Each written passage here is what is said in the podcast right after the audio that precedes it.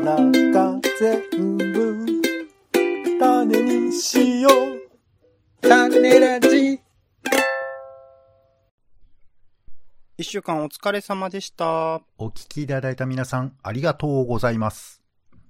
週に一度の苦闘点暮らしと番組を振り返る種メガネです。今週何が起こったか、なんであんなことを言ったのか、この一週間の記憶を紐解きます。まずは暮らしの一週間、日々のちょっとした出来事や感じたことから拾っていきます。あなたもご自身のね、一週間を思い出しながら聞いてください。ということで、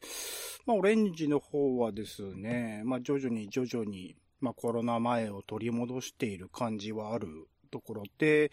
なんか普通に前まで避けがちだった、えー渋谷とかね、新宿とか、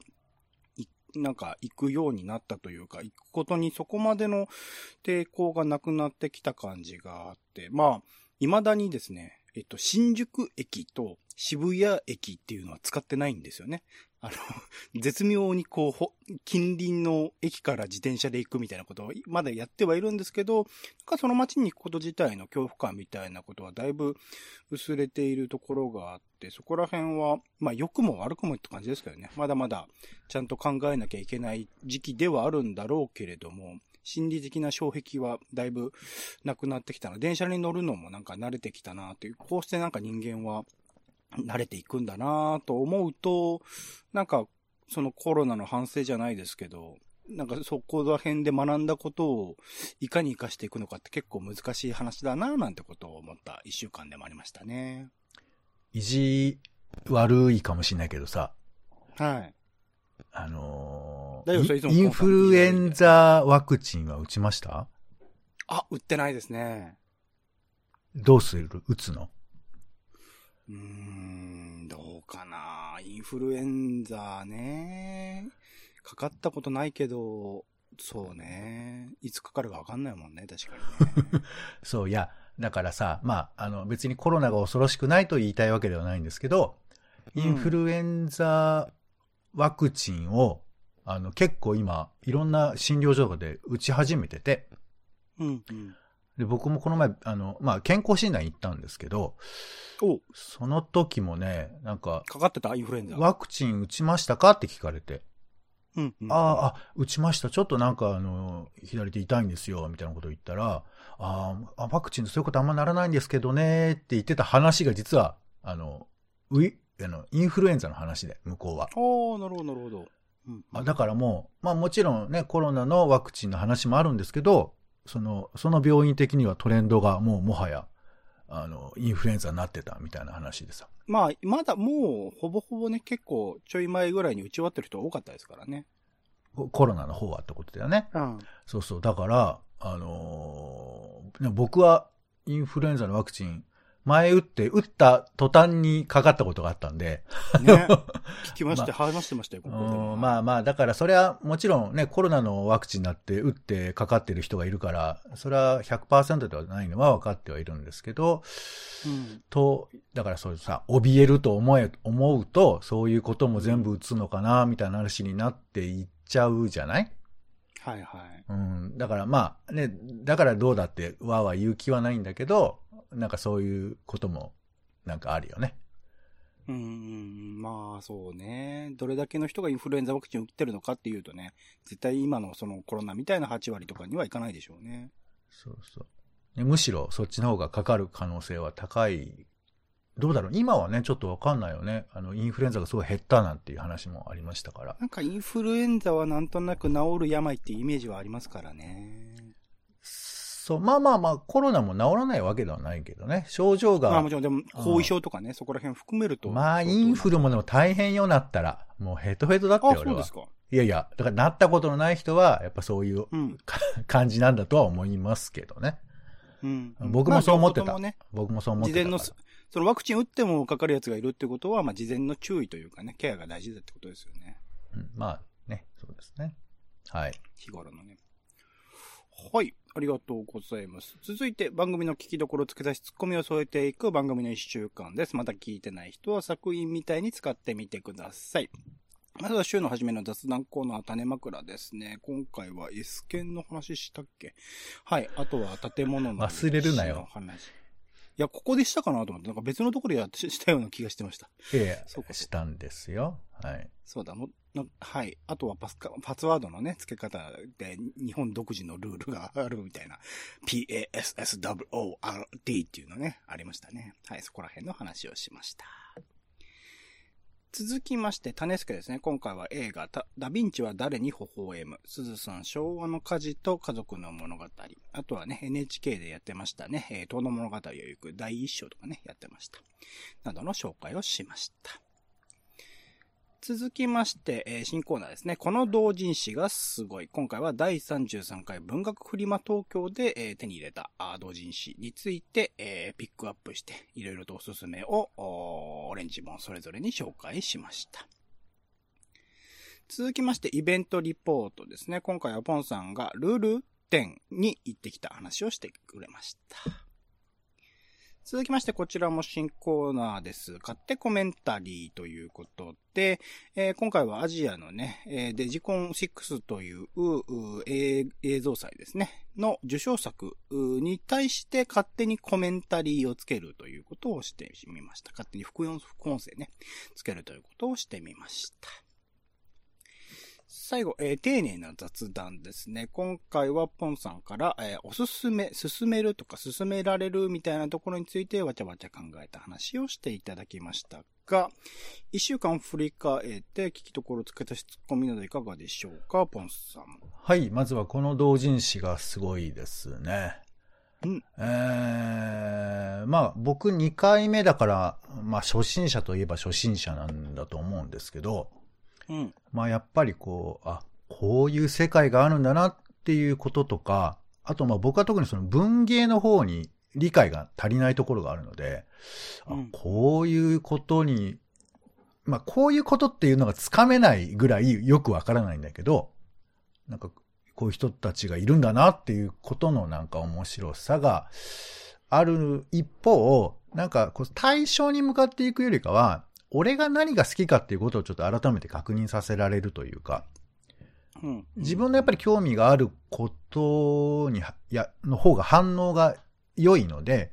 そういう意味では、あー牛乳のジンとか作ってくれたら読むのになとかね。うん、なんかそういうことを、あの、自分が何が好きかってことを発見できるような場所でもあるかなと思いましたね。うん。うんあの、はい。そそうですね。そういうまあ自分の好きなものとか、新しい世界みたいなものの出会いとか含めて、やっぱ本屋とかにこれ、まあ本屋はね、あの、一番こうメインは売れ筋の本だったりするから、そこら辺の、なんだろうな、売れ筋だけじゃない、すごくニッチな対象、あの、狭い最対象にに対する届けるものだったりするものが文学フリマでは本屋以上に多かったりするので、そういう意味でやっぱ世界の広がりというか興味の広がりみたいなところに、なんか、い、あの、文学フリマっていう場所に行くだけで十分に価値があるなってことを改めて実感させられましたし、やっぱ買いすぎちゃうなっていうのはちょっと、怖さもねお金を使うんですよね。はい。はい。あとは、えー、イベントリポートですね。ルール店に行ったっていうところで言うと、なんかまあ、えっ、と、なんだっけ？なんとかの複数性なんでしたっけ？別の回で紹介していた。はい。えー味方の複数性でしたっけ？そうですね。はい。なんかその展示と、まあ、あの、共通する方がいらっしゃるみたいな話があって、そこら辺なんかいろいろ展示行ってますけど、その展示の共通性、それこそ人だけじゃなくて、作り方的な共通性、まあ映画とかでもね、ここの、この映画とこの映画はこういう部分で共通性あるよね、似てるよね、みたいな見方から、さらにそこからあの、テーマ性みたいなのを導き出せるみたいな話ありましたけど、ありますってか、あの批評の教室っていうね、前にあの、30分読書で紹介した本とかにも書いてありましたけど、なんかそこら辺の展示単位でも、あの、いくつか参加してたりすると共通性みたいなの見えてくれる。キュレーションの共通性とか、作家さんの共通性みたいなの見えてくるかもしれないです。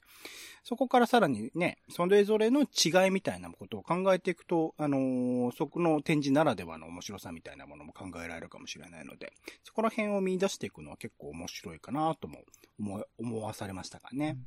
渋谷のギャラリーで行われている語りの複数性ですね。二人の複数ですか。はい。はい。えー、まあ私が自分でリポートしたわけですけど、なんかこう、ルールっていうと、禁止とか、ダメよっていうイメージありますけど、この促すっていうか、動きをこう活性化させるとかいうか、そういうなんか力もあるんだなというのを、なんか話しててちょっと思い出したというか、うん。うん、なんかね、まあ僕としては結構面白い展示だったなと、えー思いました。はい。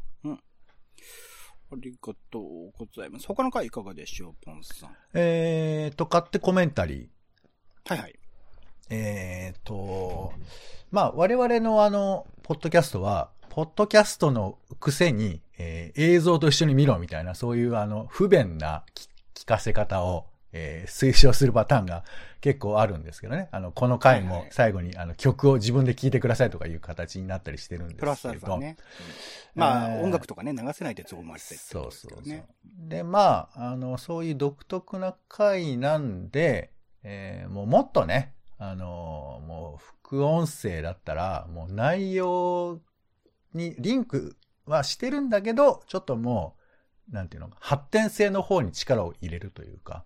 これうん、どういうことかなって一聴聞いてもわかんないけど、映像と見ると、あ、そういうことかっていうふうな、それぐらいいける気がするんで、えー期待したいなというふうに思った回ですね。はい。なるほどね。僕、結構逆かもしれないと思うのは、逆？僕たち二人が、はい。なんかコメンタリー副音声をつける意義みたいなことをちゃんとこう、もう残しておきたいというか、ほなんかその、うーん、まあ、映像自体、今回はその映像自体面白い作品なので、それに出会う機会として、最初音声から入って映像へみたいなところの、あれとしても面白いかもしれないし、ただ映像を見てるだけでは気づけないポイントみたいなものをもしかしたら話せるかもしれないっていうところに、なんか意義づけみたいなのを求め、えー決められたんですけど、なんか、当初考えてたのはそれこそ街中の景色、なんか、かあの、お散歩をしているその主観映像みたいなものにコメンタリーを残すみたいなのを考えてたんですけど、なんかそれだと僕らが語る意味とか、それ難しいなっていうところがあったりとか、あと動物のね、映像とかやろうと思ってたんですけど、それもなんか、ちょっとした面白くない、なんか音声コントみたいになっちゃうなっていうところがあって、そこら辺そのバランスとしての、どこまで僕たちがこれをやる、僕たちだからこそ語れることみたいなことっていうことはこのコーナーではちょっとね、考えていきたいなとは思っている感じですかね。なんかでも、あの、オレンジさん、まあ僕も喋るなら、ポンも、なんていうかな、うん。僕らが映像を見て、どういう反応を自分たちがしたかっていうことを語ることは僕大事なことだと思ってて、なんかそうんうんの、そね。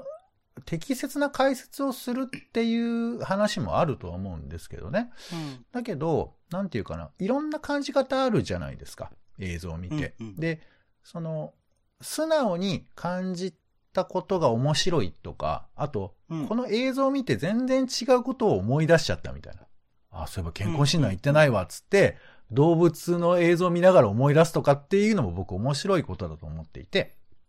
うんだから、うんあのー、なんていうのかな。もちろん映像の魅力があるから、それに対して適切なというのはあるけど、まあそれは別にプロがやればいいことだし、あの、うんむしろ他の人も見てて、必ずしもその、えー作家がどういう風に作りたかったかっていう意図を確かめるみたいな見方ばかりしてるわけじゃないと思うんですよ。うん楽しみ方って自由だと思ってて、その可能性を拡張するという意味で、せっかく買ってってついてるんで、僕はあの、まあまあもちろんその意義っていうのは大事だと思うんですけど、あの結構自由に意義は、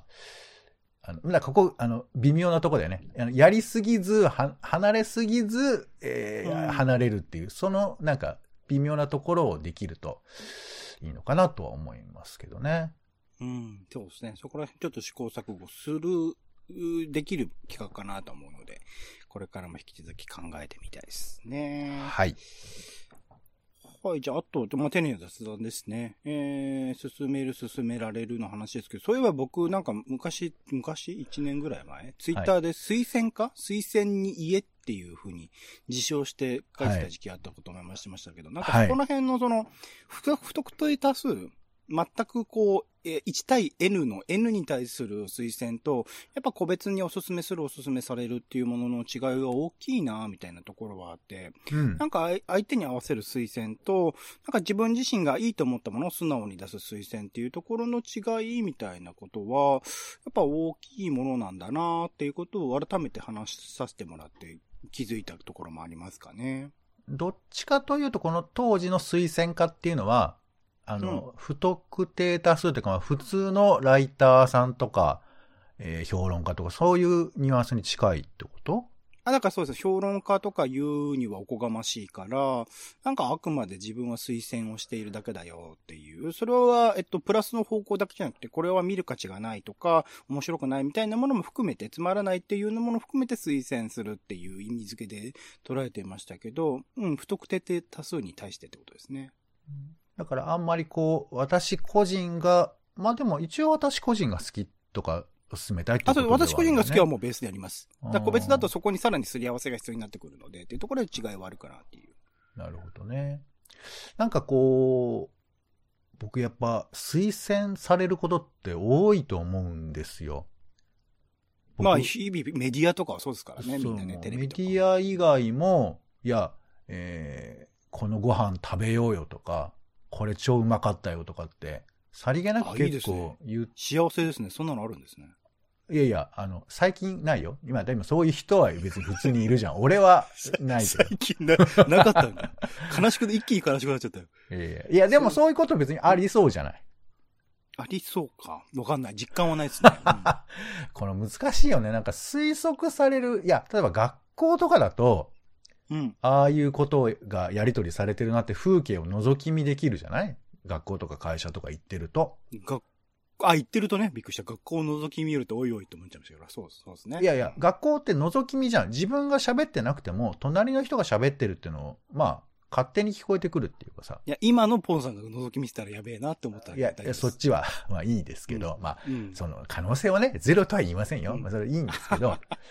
あのー笑うしかねえやだから、つまり主体じゃなくても情報が入ってくる、あの、まあ、反主体みたいな感じっていうのかな。そういうことってあったじゃない、うんだけど、こう、うんうんうんだんだんとね、仕事場でもそれってあるとは思うんだけど、リモートとかが増えると、その反主体の視点ってのが、ちょっと減るよね。うん、うん、うん、うん。だから自分のリアリティを供給する術が、本当にテレビとか、その、まあツイッターとかそういうことになっていっちゃうよね、なんかね。うん、うん。だからね、まあまあ、そういう人はいるだろうなという、まあ想像で保管してるってことなんですけど、いや、まあだからさ、推薦がすげえ多いなと思ってたんだけど、でも、うん、うん。個別によっては、推薦されたくない。もう、かたくなに、だからもうアマゾンとかも使わない。もうそういうなんか、やたら進めていくのは嫌いだみたいな。象徴的ですね。でも、売りたい側はどんどん進めてくるから、もう広告だらけじゃん。動画なんて無料で出してるって思ってるけど、要するにせす推薦の仕組みを作ってるっていうか、なんか謎の、謎の言説をさ、あの、一旦聞かないと見られない動画とかもいっぱいあるわけじゃないですか。うん、うん。だから、ね、推薦、でも、推薦されたい気持ちもあると思うの。俺なんかあんまりこう、好きな映像とか、ね、こ特に作家とかわかんないから、聞きたかったりするのよ。うん、オレンジさんに聞きたいって言うと、そんな簡単に聞くなって怒られるんですけど、でそう、も、だから、そそれはあれじゃないですか？今言ってたみたいな、こう、不特定多数に対する大量の、こう、推薦から探せばいいんじゃないですか？いやいや、まあそうなんだけど、やっぱりねこれやこ、れでやきたら人と会えたら、ちょっと聞きたくはあるよ。なんか最近のは。だから、それはやっぱり、む相手と自分との関係性で、なんかこう、ちょっと特別な、あの、ものに出会いたいというか、その、平凡な、いやいや、鬼滅の刃が意外と面白いんだよって言われて、鬼滅の刃自体はまあ平凡かもしれないけど、でもその人が教えてくれたことになんか俺は価値を持ったりもするんですが、まあですが、